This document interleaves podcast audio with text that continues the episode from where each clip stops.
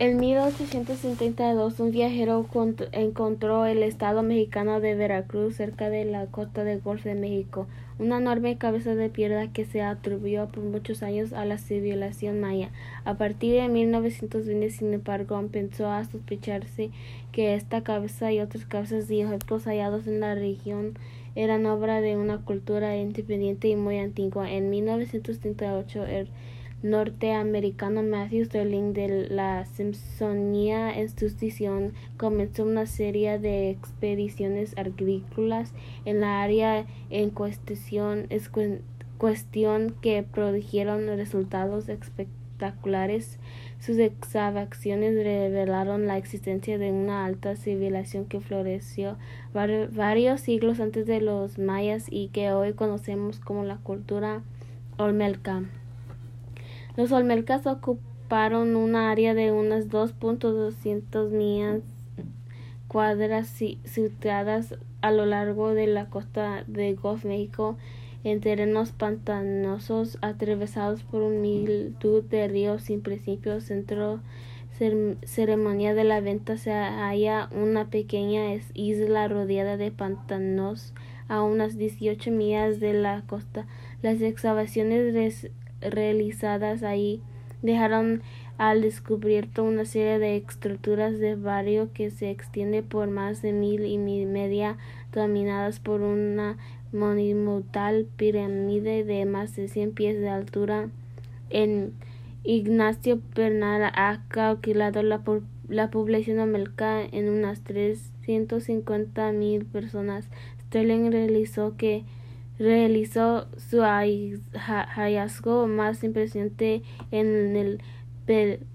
pueblecito de tres la famosa estela un bloque de piedra donde se puede leerse en el sistema numérico, Mesoamérica una fecha correspondiente al año 31 ADC, cuando empezó a usarse el método del carbono 14 en la década de 1950 se comprobó que la civilización amelca alcanzó su fase más importante en el periodo 1200 a 400 ADC. Esto ha llevado a muchos expertos a proclamar la cultura amelca como la primera alta civilización de Mesoamérica. Algunos de la considera consideran como la cultura madre de toda la región.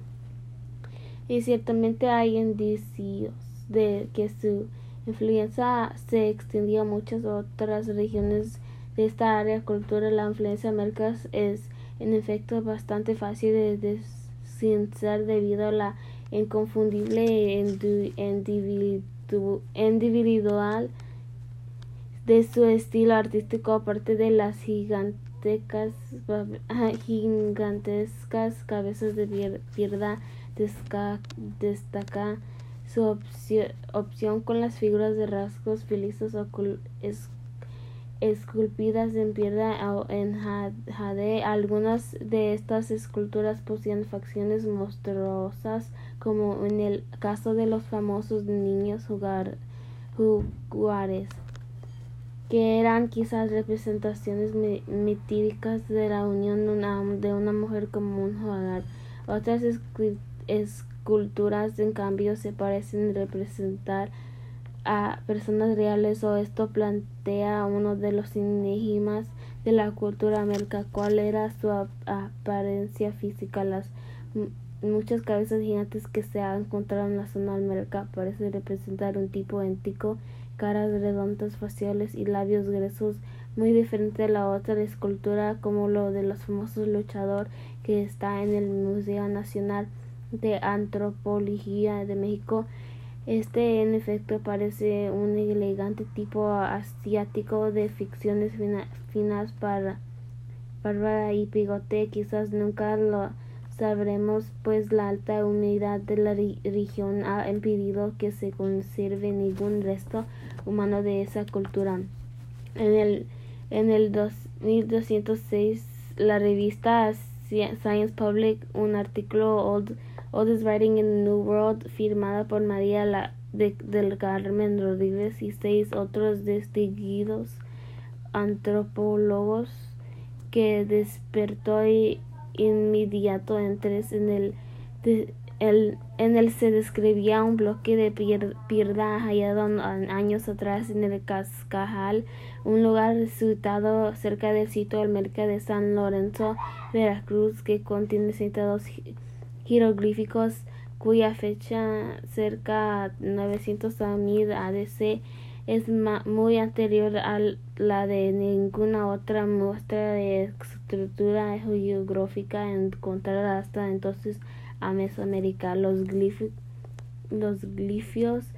en columnas imperfectas con repeticiones y secuencias que parecen indicar la, presencia de un código en lingüística, un código que sin embargo no podía ser descrificado hasta que se descubra otro texto en el cual comprarlos si estos glíficos contienen la verdad una primitiva forma de estructura indicarán un grande necesario ocultar superior al que se la ha atrevido hasta ahora la civilización olmeca.